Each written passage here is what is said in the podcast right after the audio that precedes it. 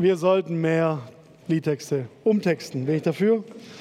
Und dann noch dieser geile Sägezahnbasta von Matteo. Wahnsinn. So gefällt es mir, Leute, so gefällt es mir.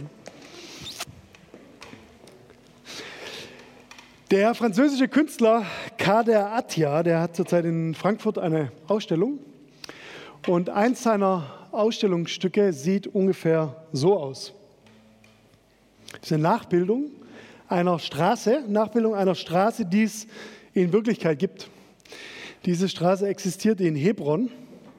Und da sehen wir also unten an dieser Straße geschlossene Fensterläden, wo tagsüber Läden sind und oben drüber ein Netz oder so ein Gitter gespannt. Und diese Straße in Hebron ist deswegen so besonders und deswegen auch ein Kunstwerk wert, weil diese Läden unten im Untergeschoss dieser Straße, die gehören palästinensischen Händlern. Und israelische Siedler probieren immer wieder über dieser Straße sich in den Häusern einzumieten. Und wenn sie dann da wohnen, dann werfen die einfach ihren Müll aus dem Fenster runter auf die Straße. Und seit es so ist, haben dann die Palästinenser angefangen, da Netze hinzubauen und äh, Gitter dass eben der Müll wenigstens nicht ganz runter auf die Straße plumpst. Es steckt da natürlich wahnsinnig viel drin in diesem Israel, israelischen, palästinensischen Konflikt. Ja, einer der Konflikte der letzten Jahrzehnte, den wir auf unserer Welt so erleben. Und ich finde, das, was wir an dieser Straße sehen können, ist ein Beispiel für das, was passiert, wenn Menschen nicht vergeben können. Finde, es hört sich krass an, ne? ein Leben mit Müll. Hat man ständig dann Schiss, dass da der nächste Mülleimer wieder runterplumpst. Man weiß nicht, ob man da unten noch was verkaufen kann in diesen Läden. Ein Leben unter Netzen. Aber aus unserem persönlichen Leben kennen wir das manchmal auch. Wenn wir mal sensibel sind und darauf acht geben, dann merken wir eigentlich, wie wir jeden Tag vergeben müssen oder vergeben sollten. Vom Parkplatz, der uns weggeschnappt wird, über den blöden Kommentar des Arbeitskollegen bis zum unfairen Verhalten des Gegners auf dem Kickplatz. In vielen Dingen, Situationen und Beziehungen, da wird uns etwas angetan, was wir für ungerecht halten. Da wird uns was angetan, was uns verletzt, was uns herabsetzt oder irgendwie abwertet. Und dann? Das ist jetzt in den Beispielen, die ich da genannt habe, vielleicht noch relativ simpel, aber viel heftiger ist es in den großen Themen unseres Lebens. Im Bereich Liebe, im Bereich Freundschaft, im Bereich Familie. Wenn wir da verletzt werden, wenn wir verlassen werden, wenn wir gekränkt werden oder wenn wir von jemandem einfach nur zutiefst enttäuscht werden. Das fühlt sich dann für uns manchmal vielleicht auch so an, wie so Müll, der da liegen bleibt. Das sammelt sich immer mehr an. Und dann spannen wir auch ganz gern so Schutznetze auf, vielleicht nicht über unserer Straße, aber um unser Herz rum. Und trotzdem häuft sich da irgendwas an in uns und es beginnt zu stinken und es wird immer dunkler vor lauter Bitterkeit. Wie können wir eigentlich damit umgehen? Wie können wir eigentlich vergeben? Vergebung steht heute also auf dem Programm. Eines der großen zentralen Themen der Menschheit überhaupt. Ich weiß nicht, ob es dir auffällt, aber wir beten hier jede Woche. Vergib uns unsere Schuld, wie auch wir vergeben unseren Schuldigern. Wie macht man das denn, seinen Schuldigern vergeben. Und einer der letzten Sätze von Jesus vor, seiner, vor seinem Tod am Kreuz war, Vater, vergib ihnen, denn sie wissen nicht, was sie tun. Ja, was ist denn damit gemeint mit dieser Vergebung? Wie geht das? Wie ist Gottes Idee von Vergebung? Wie kann man das schaffen? Ich glaube, Gott hat heute was Gutes für dich am Start. Ich wurde in der Vorbereitung auf diese Predigt sehr inspiriert von einem bekannten amerikanischen Theologen, der heißt Rob Bell. Und der hat äh, einen, einen Robcast, also einen Podcast, den man anhören kann. Und der hat in seinem äh, Robcast eine ganze Serie über Vergebung äh, herausgegeben. Und ähm, wenn dich das also weitergehend nach dieser Predigt heute interessiert, dann äh, empfehle ich das dir. robbell.com kannst du auch gerne reinhören. Es sind noch ganz viele mehr Aspekte über Vergebung zu hören. Ich wurde ganz neu inspiriert von diesem Thema Vergebung, muss ich sagen, in der Woche, weil es ist ja nichts, was man jetzt immer irgendwie so parat hat, sondern ich musste mich da so wieder neu reinfuchsen und ähm, ja, bin wirklich inspiriert worden, möchte ich dir jetzt weitergeben. Meine Predigt heute ist unterteilt in drei Teile. Zuerst der Text. Wir werden gemeinsam einen Bibeltext anschauen, in dem es um Vergebung geht. Dann werden wir die Idee anschauen, die Idee von Vergebung, weil ich bin davon überzeugt, dass Gott eine ganz besondere Idee hat, wie wir vergeben können. Und dann möchte ich als drittes noch die Praxis anschauen. Wie geht es jetzt für uns in unserem Alltag?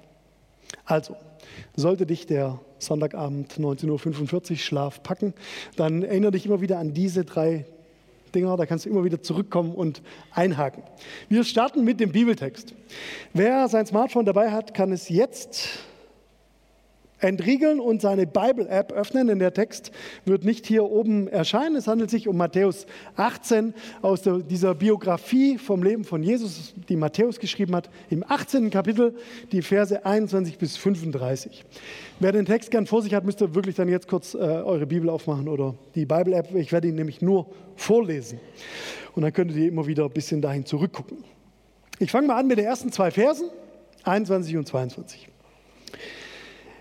Dann trat Petrus zu ihm, zu Jesus, und sprach, Herr, wie oft soll ich meinem Bruder, der gegen mich sündigt, vergeben? Bis siebenmal? Jesus spricht zu ihm, ich sage dir, nicht bis siebenmal, sondern bis siebzigmal siebenmal. Bekannte Stelle für viele von uns haben vielleicht schon mal gehört. Und äh, auf den ersten Blick hört sich auch ganz eindeutig nach was an. Um was geht diese Konversation? Welches Schulfach? Richtig, Mathe, mein Hassfach von früher. Äh, siebenmal, siebenmal, siebzigmal und so weiter. Ähm, Petrus möchte hier eine Gleichung aufstellen oder möchte eine Regel von Jesus hören oder möchte ein Gebot oder irgendwie so einen Anhaltspunkt. Wie oft soll ich denn vergeben? Und an der Antwort von Jesus, da merken wir schon, der spielt irgendwie nicht so richtig mit bei diesen Rechenaktionen seines Jüngers. Sieben mal 70 Mal ergibt zwar 490, richtig, aber die Antwort, die Jesus jetzt Petrus gibt, soll nicht sagen 490, sondern soll heißen unendlich. Also ganz anders, als du denkst, lieber Petrus. Aber wie? Wie, wie soll es jetzt gehen mit der Vergebung? Und um das zu erklären, benutzt Jesus jetzt eine Geschichte als Metapher, also ein Beispiel. Vers 23. Deswegen ist es mit dem Reich der Himmel wie mit einem König, der mit seinen Knechten abrechnen wollte. Jesus bringt jetzt dieses Bild hier von dem König und es ist so, als wollte er jetzt irgendwie wie so ein Foto zeigen oder irgendwie so eine, eine, eine, ein Bild eben aufmachen, damit die Jünger sehen können. So soll das eigentlich funktionieren mit der Vergebung. Und er sagt hier, mit dem Reich der Himmel ist es folgendermaßen. Und es war ja die Grundbotschaft von Jesus. Ne? Als er kam, hat er gesagt, ändert euer Denken, denn das Reich Gottes hat jetzt schon hier angefangen. Also wenn wir jetzt diesen Text hören, dann sollten wir den gleich so für uns hören. Das ist jetzt eine Beispielgeschichte für das, wie der Jesus-Style ist für uns heute bezüglich Vergebung. Ich lade dich ein, das wirklich für dich zu hören. Bringt jetzt nichts, wenn du es für deinen Nachbar hörst. Es geht um einen König. Gucken wir mal, wie es weitergeht. Vers 24. Als er aber anfing abzurechnen, wurde einer zu ihm gebracht, der 10.000 Talente schuldete. 10.000 Talente wissen wir natürlich sofort, Währungsrechner, Umrechnung, Euro und so weiter. Nein, kein Plan. Wir haben keinen Plan, was 10.000 Talente sind. Aber ich habe nachgeguckt. Äh, wir wissen aus der Geschichtsschreibung, dass 10.000 Talente eine ungeheuer große Zahl Geld war damals. Wir wissen das deshalb, weil es der Josephus hat es aufgeschrieben, dass die Steuererträge der Römer damals aus drei Gebieten, also Philippus, Herodes und des Gebietes Archelaos, die betrugen pro Jahr zusammen, also alle Steuereinnahmen betrugen pro Jahr zusammen 1000 Talente pro Jahr.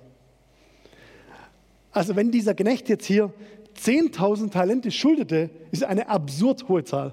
Eine unvorstellbar hohe Zahl. Manche Bibelübersetzungen, die ihr vielleicht gerade lest, die reden vom Millionenbetrag, den man sich also kaum vorstellen kann. Zwei Beobachtungen an der Stelle. Erstens, was bitteschön ist das für ein König? Also wo gibt es überhaupt einen König, bei dem Untertanen sich was borgen können? Normal wäre es ja andersrum. Normal wär, würde der König von seinem Volk, von seinen Untertanen etwas fordern. Steuern, Geld, her zu mir. Also was ist es bitteschön für ein König? Diesen König scheint es nur einmal zu geben. Und wir kennen diesen König. Denn von ihm haben wir alles. Gott hat uns ein unglaubliches Kapital gegeben, unser Leben. Diesen König gibt es nur einmal. Zweite Beobachtung. Das sind also wirklich unüberschaubare Schulden, die dieser Typ hat. Und wenn sein Herr den Anspruch wahrmachen würde, dann würde es die gesamte Existenz von diesem Knecht umfassen. Also wenn, wenn dieser König alles zurückverlangen würde, dann wäre das die ganze Existenz dieses Knechtes. Gucken wir mal, wie es weitergeht. Da er aber nicht zahlen konnte, na gut, warum wohl nicht, befahl der Herr, ihn und seine Frau und die Kinder und alles, was er hatte, zu verkaufen und damit zu bezahlen. Der Knecht fiel nun nieder, bat ihn kniefällig und sprach, Herr, habe Geduld mit mir und ich will dir alles bezahlen. Der Herr jenes Knechtes aber wurde innerlich bewegt, gab ihn los und er ließ ihm das Darlehen. Wie bitte? Die nächste Überraschung, der nächste Skandal. Ein König, von dem du dir etwas borgen kannst, ziemlich viel sogar, und dieser König erlässt dir das dann nachher. Also spätestens an der Stelle haben jetzt die zuhörenden Jünger ungläubig gelächelt oder den Kopf geschüttelt. Was jetzt kommt, wird noch wilder. Jener Knecht aber ging hinaus und fand einen seiner Mitknechte, der ihm 100 Denare, ein unglaublich lächerlicher Geldbetrag, schuldig war. Und er ergriff und würgte ihn und sprach, bezahle, wenn du etwas schuldig bist. Sein Mitknecht nun fiel nieder und bat ihn und sprach, habe Geduld mit mir und ich will dir bezahlen. Er aber wollte nicht, sondern ging hin und warf ihn ins Gefängnis, bis er die Schuld bezahlt habe. Als aber seine Mitknechte sahen, was geschehen war, wurden sie sehr betrübt und gingen und berichteten ihrem Herrn alles, was geschehen war. Da rief ihn sein Herr herbei und spricht zu ihm, böser Knecht, jene ganze Schuld habe ich dir erlassen, weil du mich batest. Solltest nicht auch du dich deines Mitknechtes erbarmt haben, wie auch ich mich deiner erbarmt habe, du wie auch ich. Und sein Herr wurde zornig und überlieferte ihn in Folterknechten, bis er alles bezahlt habe, was er ihm schuldig war. Und jetzt beendet Jesus diese Geschichte dann mit einem Transfersatz an seine Jünger, der es in sich hat. So wird auch mein himmlischer Vater euch tun, wenn ihr nicht ein jeder seinem Bruder von Herzen vergebt. Schöne Geschichte, oder? Shocking aus mehreren Gründen. Erstens, Jesus rechnet nicht. Petrus will eine Zahl, Jesus rechnet nicht. Zweitens, ein König, der Kapital verleiht, Drittens, ein König, der Schulden erlässt. Viertens, ein Knecht, der die Vergebung, die er selber empfangen hat, nicht weitergegeben hat. Und dann auch fünftens diese Drohung an die Jünger, vielleicht auch an uns, mit dem, was passiert, wenn wir nicht vergeben. Ja. Yeah. Könnt ihr euch vorstellen, wie meine Vorbereitung aussah auf diese Predigt? Wo um alles in der Welt ist da das Evangelium? Wo steckt da eine gute Nachricht für uns drin? Ich glaube, wir können heute nicht alle Fragen klären zu diesem Gleichnis, ein relativ kompliziertes Gleichnis, aber ich glaube, Jesus zeigt uns hier eine Grundidee, von der wir so viel profitieren können, wenn wir das umsetzen. Deswegen jetzt die Idee. Was ist jetzt neu an dieser Idee von Vergebung? Von dem, was Jesus hier skizziert. Wir haben schon bemerkt, Jesus verlässt das Rechensystem. Ja? Petrus möchte so ein Punktesystem oder irgendwie so ein Gebot oder irgendwie so ein Zahlensystem und Jesus will eine Dynamik. Jesus will, dass wir vergeben können. Jesus will, dass wir vergeben können, weil er weiß, dass es uns besser geht, wenn wir vergeben. Also wenn wir nicht vergeben, dann kennen wir das vielleicht schon, dass es uns manchmal in unserem Leben ein bisschen so vorkommt wie Folterknechte. Hier kommt das Wort Folterknechte vor in, dieser, in diesem Gleichnis. Ich kenne diese Folterknechte. Wenn ich nicht vergebe, dann merke ich, wie relativ schnell in meinem Herz so eine Bitterkeit auftaucht. Oder irgendwie, dass meine Gedanken dann so belastet sind, dass ich immer über diese eine Situation nachdenke oder über diese eine Person nachdenke und mich auf gar nichts anderes mehr konzentrieren kann und am Ende kriege ich wahrscheinlich noch Magengeschwüre. Also ich kenne diese Folterknechte aus meinem Leben. Mal kurz ein Beispiel geben. Ähm, ich arbeite ja hier im Jesus-Treff drei Tage die Woche, bin selbstständig, freiberuflich tätig und diese drei Tage hier im Jesus-Treff sind also gefüllt mit einem Haufen Zeug von dieser Gemeinde. Und dann in dem anderen Teil meines beruflichen Lebens, also in den anderen sieben Tagen der Woche, da arbeite ich als äh, freiberuflicher Musiker und als Referent. Das heißt, ich äh, werde auch oft mal eingeladen zu irgendwelchen äh, Gemeinden oder christlichen Organisationen zum Predigen oder um da einen, keine Ahnung, Mitarbeitertag oder sonst irgendwas zu machen. Und äh, das ist kürzlich auch mal wieder passiert. Ich wurde eingeladen von einer christlichen Organisation. Und zwar war das schon letztes Jahr im Herbst. Da haben die mich angefragt, ob ich nicht kommen kann zum Predigen. Habe einen Termin zugesagt. Der war dann jetzt dieses Jahr im März. Und als der Termin jetzt immer näher kam, ähm, hatte ich dann mal so nachgefragt, ja, wisst ihr schon das Thema, auf was soll ich mich vorbereiten, was, äh, was gibt es so für Rahmenbedingungen, was passiert sonst so noch? Kam so eine E-Mail-Antwort äh, zurück, äh, oh sorry, wir haben ganz vergessen, dass wir ja dich gebucht haben äh, und haben jetzt schon jemand anders eingeladen. ähm, und dann sitzt man da so, liest so diese E-Mail und denkt dann, ja, äh, äh, überlegt sich schon so, was, was könnte man jetzt antworten? Ja, ich kenne gute Anwälte. Nee, ganz so schlimm war es nicht. Aber man merkt es macht was mit einem. Ne? Also man hat es in seinen Terminkalender eingetragen, man hat sich darauf gefreut und wusste, das passiert da. Und noch dazu, wenn es eben jetzt so eine, eine selbstständige freiberufliche Arbeit ist, wo man auch darauf angewiesen ist, dann fühlt man sich irgendwie zurückgesetzt oder verletzt und irgendwie klein auch. Da habe ich gemerkt, es macht schon was mit mir. Und dann formuliert man dann den ganzen Tag diese E-Mail und in Gedanken und überlegt so, was kann man da jetzt antworten und ich habe in der Situation dann gemerkt, wenn ich nicht bereit bin zu vergeben, dann machen diese Folterknechte ganz schön lang in mir weiter. Die hören nicht einfach auf.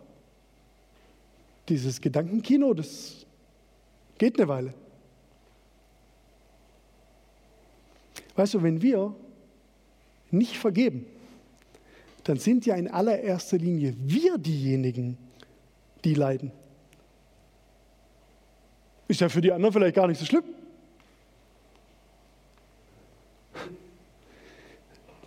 Louis Smedes hat mal gesagt, to forgive is to set a prisoner free and discover that the prisoner was you. Vergeben ist wie einen Gefangenen freilassen und dann bemerken, dass du selbst der Gefangene warst. Vergeben tut zuerst mal uns selber gut. Vergeben bringt Freiheit. Vergeben macht frei. Und jetzt, wie können wir da hinkommen? Wie, wie, wie schaffen wir das zu vergeben? Jesus zeigt uns das hier in diesem Gleichnis ganz eindrücklich. Jesus geht nämlich in Vorleistung. Jesus selber ist der König in dieser Geschichte.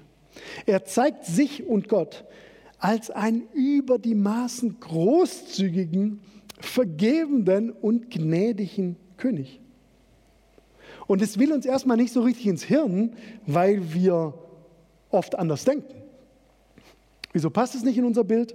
Ja, wir denken eigentlich oft von einem Mangel her, also von einer Schuld her, die zwischen uns und Gott herrscht. Und denken wir, dieser Mangel muss ausgeglichen werden oder diese Schuld muss gezahlt oder gesühnt oder sonst was werden zwischen mir und Gott.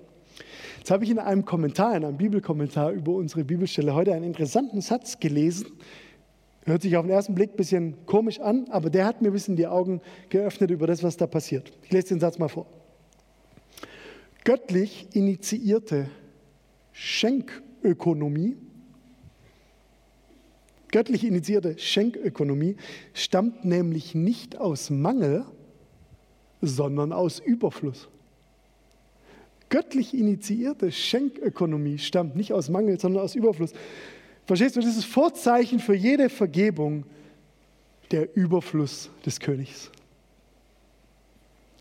Zehntausend Talente, Überfluss. Wir leben in einer Schenkökonomie. Ökonomie von Gott her. Der König ist innerlich bewegt in diesem Gleichnis und er lässt dann das Darlehen. Und mit diesen beiden Vergebungsrichtungen von Gott zu mir und von mir zu meinem Nächsten entsteht jetzt ein völlig neues Bild vor Petrus Augen. Petrus fragt nach einer Zahl und bekommt eine ganz andere Dynamik, eine ganz andere Idee von Vergebung präsentiert.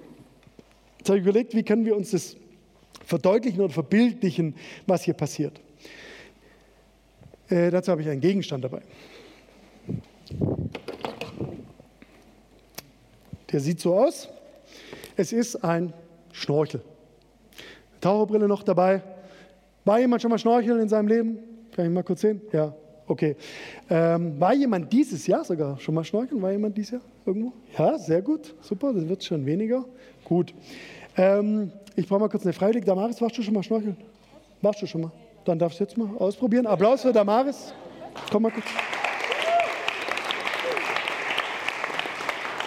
Kann ich mal probieren, das aufzu, aufzusetzen? Also Taucherbrille und dann Schnorchel. Ich habe alles desinfiziert, auch nach den anderen beiden Gottesdiensten heute schon. Also keine Gefahr. Äh, während die Damaris das mal anprobiert, genau. Was würdet ihr denn sagen, was ist denn so das Grundset, warum benutzen wir Schnorchel? Also was bringt uns ein Schnorchel? Hält nicht? Ist zu groß, oder was? Das geht so. Jetzt noch ein Schnorchel in den Mund. Hierbei schreien. Nee, hier. Kann schreien. Wenn es zu blöd ist, kannst du auch die Taucherbrille absetzen, weil es geht hauptsächlich um Schnorchel. So. Ja? Nochmal? Okay, was würdet ihr sagen, warum brauchen wir einen Schnorchel? Richtig, zum Luft holen. Ist sehr wichtig, äh, wenn wir jetzt unter Wasser sind, stellen wir uns vor, das Wasser geht so über Damaris bis hierher, dann, dann kriegt sie immer noch Luft durch diesen Schnorchel. Atme mal aus, nein. Funktioniert, gell? Okay. Äh, das ist eine Wichtige an einem Schnorchel. Wir kriegen Luft, wir kriegen Sauerstoff durch diesen Schnorchel. Was aber die meisten Leute vergessen, ist, dass es ja dann noch eine zweite Richtung gibt. Wir holen ja nicht nur Luft durch den Schnorchel, sondern wir pusten auch unsere, unsere verbrauchte Luft wieder raus durch den Schnorchel. Das heißt, der Schnorchel ist eigentlich sowas wie so ein, so ein Luftstrom. Ja? Also da, da, es wäre ja Blödsinn, wenn wir immer nur einatmen würden. Ja? Stimmt ihr mir zu? Es wäre auch Blödsinn, wenn wir immer nur ausatmen würden. Das heißt aber, fürs Ausatmen beim Schnorcheln ist Schmeckt's? Ja. Fürs Ausatmen beim Schnorcheln ist total wichtig, dass wir vorher eingeatmet haben. Ja? Kapiert? Und übrigens passiert es auch, wenn da beim Schnorchel Wasser reinkommt. Zum Beispiel von oben, das probieren wir jetzt nicht aus. Dann muss die Damaris auch genügend Luft wieder rauspusten, damit das ganze Wasser hier wieder rausgeht. Blöd wird es immer dann, wenn jetzt jemand hier zuhalten würde oder, oder das abtapen würde oder so. Dann wäre dieser Schnorchelfluss äh, ja sozusagen unterbrochen. Also ihr versteht das Prinzip von, von Schnorchel. Was um alles in der Welt hat das jetzt mit Vergebung zu tun? Bevor ich dich gleich verabschiede, damals müssen wir noch ein kleines Selfie machen. Wir brauchen ja was zum Posten. Flippt ihr mal ein bisschen aus? Juhu. Hammer. Danke. Applaus für Damaris. Danke dir.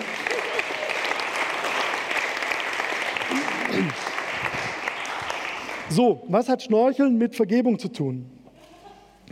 Jesus malt uns in diesem Bild, in diesem Gleichnis einen Strom der Vergebung vor Augen. Wir können nur das weitergeben, was wir empfangen haben. Und wenn du anderen nicht vergeben kannst, dann blockiert das wahrscheinlich irgendwas in dir, diesen Schnorchelflow. Und ich glaube, das Grundprinzip vom Schnorchel ist das hier.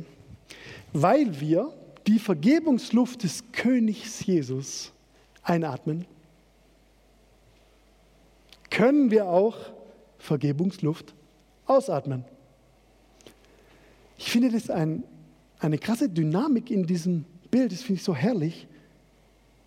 Ich kann vergeben. Wir können vergeben. So eine gute Botschaft. Nicht nur einmalig, sondern immer andauernd. Es gibt genug Luft von Gott, die wir einatmen können und die wir wieder ausatmen können. In den ganzen ungelösten Konflikten meines Lebens. Ich kann anfangen zu vergeben. In den ganzen Wunden und Verletzungen aus der Beziehung. Ich kann vergeben. In den ganzen Schäden, die mir schon so zugefügt wurden, vielleicht bewusst oder auch unbewusst von jemand. Ich kann vergeben. Höre dieses Evangelium. Höre diese gute Botschaft. Denn es gibt Freiheit von diesen innerlichen Folterknechten. In unserer Geschichte ist es wie so oft. Zu den ganz großen Fragen des Lebens, da präsentierte Jesus keine Argumente, sondern sich selbst. In den großen Fragen des Lebens präsentiert Jesus keine Argumente, sondern sich selbst. Er selber ist dieser Schnorchel der Vergebung. Durch ihn hindurch atmen wir. Und Jesus möchte uns heute dazu einladen, in diesen Vergebungsschnorchel einzustimmen und es einzuüben, einzuatmen, dass dir alles vergeben ist. Und auszuatmen mit Vergebung. Ich finde das Krasse daran, das liegt ja in unserer Hand. Also wir können ja anfangen zu vergeben. Ist schon alles getan von Gott her und jetzt sind wir dran. Deswegen kommen wir jetzt noch zu der Praxis. Bevor wir jetzt gleich darüber reden, was vielleicht ganz für ganz konkrete Schritte gibt, um diesen Vergebungsweg zu beschreiten, glaube ich, dass wir uns kurz erstmal überlegen müssen, was Vergebung nicht ist. Denn viele Leute haben, glaube ich, ein falsches Bild von Vergebung. Deswegen möchte ich da mal äh, was vorweg schicken. Was Vergebung nicht ist, glaube ich, wichtig für uns zu wissen. Zuerst, Vergebung ist nicht dulden. Wenn wir jemandem vergeben, dann bedeutet es nicht, dass wir dulden, was der uns angetan hat. Es ist also kein Herunterspielen von einer Tat oder von einer Verletzung. Nee, nee, es ist vielmehr das Gegenteil. Wenn wir vergeben, dann benennen wir für uns, was es ist, was uns verletzt. Und wir nehmen das ernst. Und dann, dann können wir frei sein zu vergeben. Also Vergebung ist nicht Duldung. Vergebung ist auch nicht warten. Jemandem zu vergeben bedeutet nicht zu warten, bis der andere es zugibt, dass er mich verletzt hat oder sich entschuldigt oder es wieder gut macht. Das ist nicht die Voraussetzung für Vergebung. Ist auch gut, dass es nicht so ist. Denn es könnte sein, dass dieser Tag niemals kommt. Vergebung heißt nicht auf den anderen zu warten. Und jemanden vergeben bedeutet auch nicht zu vergessen. Die deutsche Sprache ist ja ganz stark in dem Bereich, sagen wir vergeben und vergessen. Oder wir sagen, reden wir nicht mehr drüber, schwamm drüber. Ich glaube, manchmal geht es beim Vergeben eben gerade nicht um Vergessen, sondern um Erinnern. Ich kann der Verletzung ins Auge sehen. Ich kann mich an sie erinnern und sie hat keine Macht mehr über mich. Dann weiß ich, ich habe vergeben. Wieso wohl macht unser Körper aus Wunden Narben? Naja, dass wir uns an Heilung erinnern können. Und vielleicht brauchen wir das auch im Bereich Vergebung, dass wir es nicht vergessen, sondern dass wir uns daran erinnern. Wir haben vergeben. Vergeben ist auch nicht die Konsequenzen ersetzen. Wir können vergeben, und die Sache oder die Tat, die an uns geschehen ist, kann trotzdem Konsequenzen haben. Die, das kann ja manchmal Sachen geben, die haben wirklich rechtliche Konsequenzen.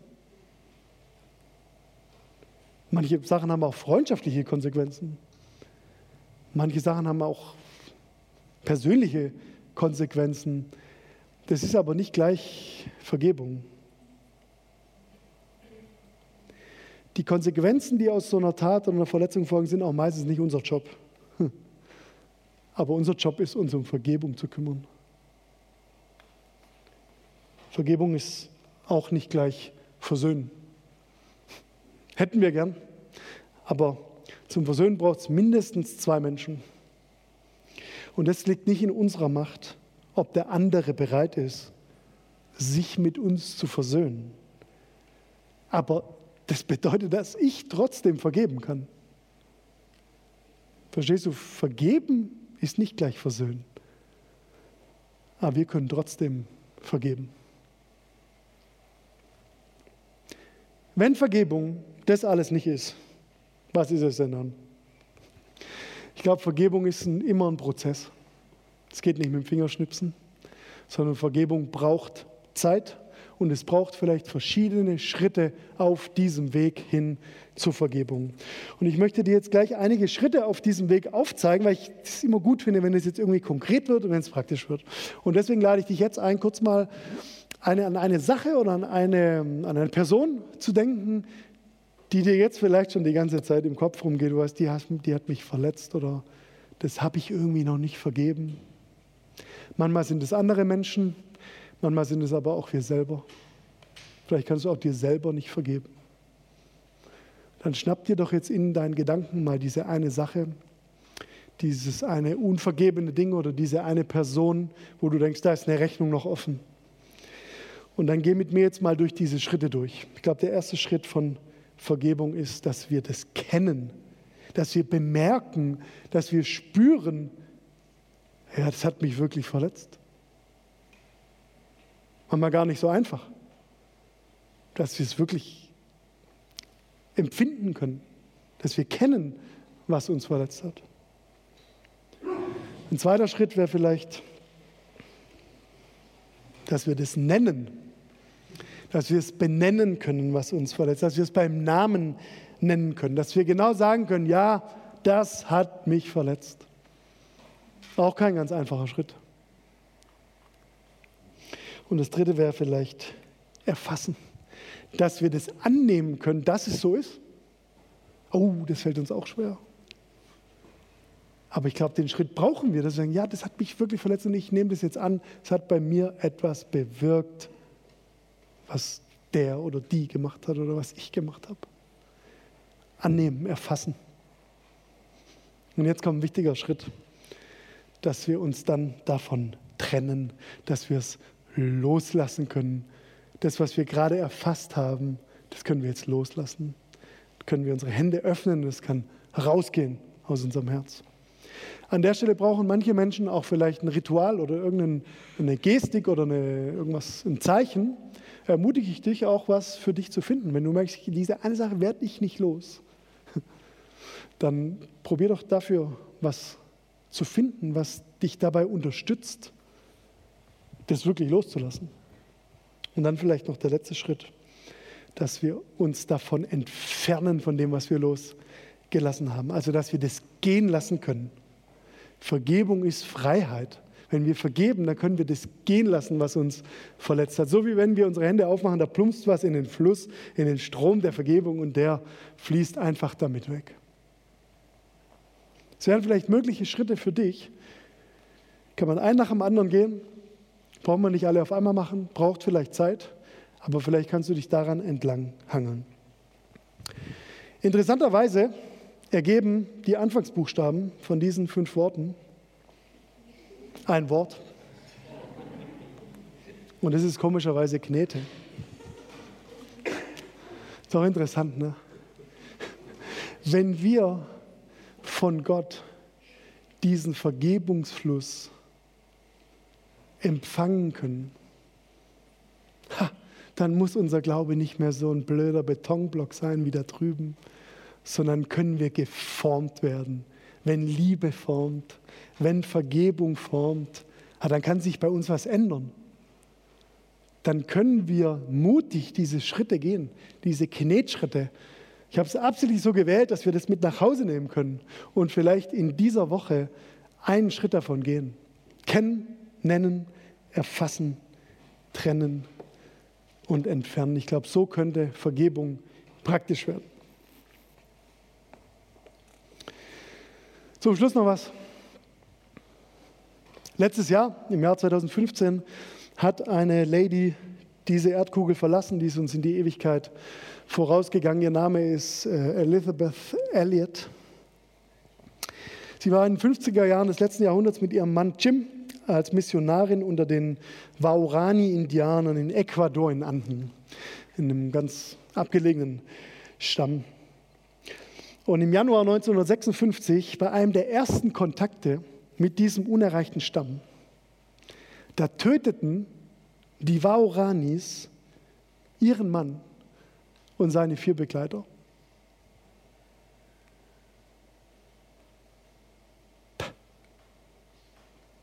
Was soll man da machen? Abbruch, Ende, Bitterkeit, vielleicht auch eine Bitterkeit gegenüber Gott oder Rachgedanken.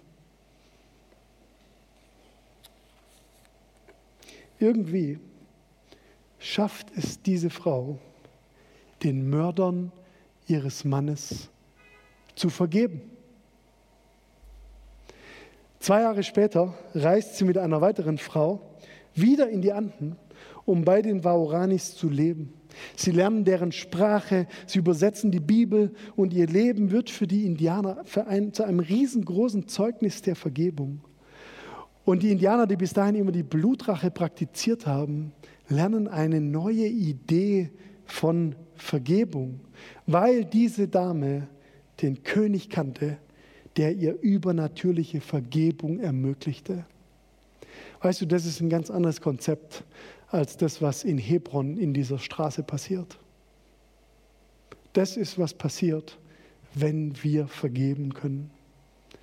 Du bist heute eingeladen, in diesen Strom der Vergebung einzustimmen. Diese millionenfache Vergebung von Gott zu empfangen, einzuatmen und auszuatmen durch den Schnorchel der Gnade Gottes.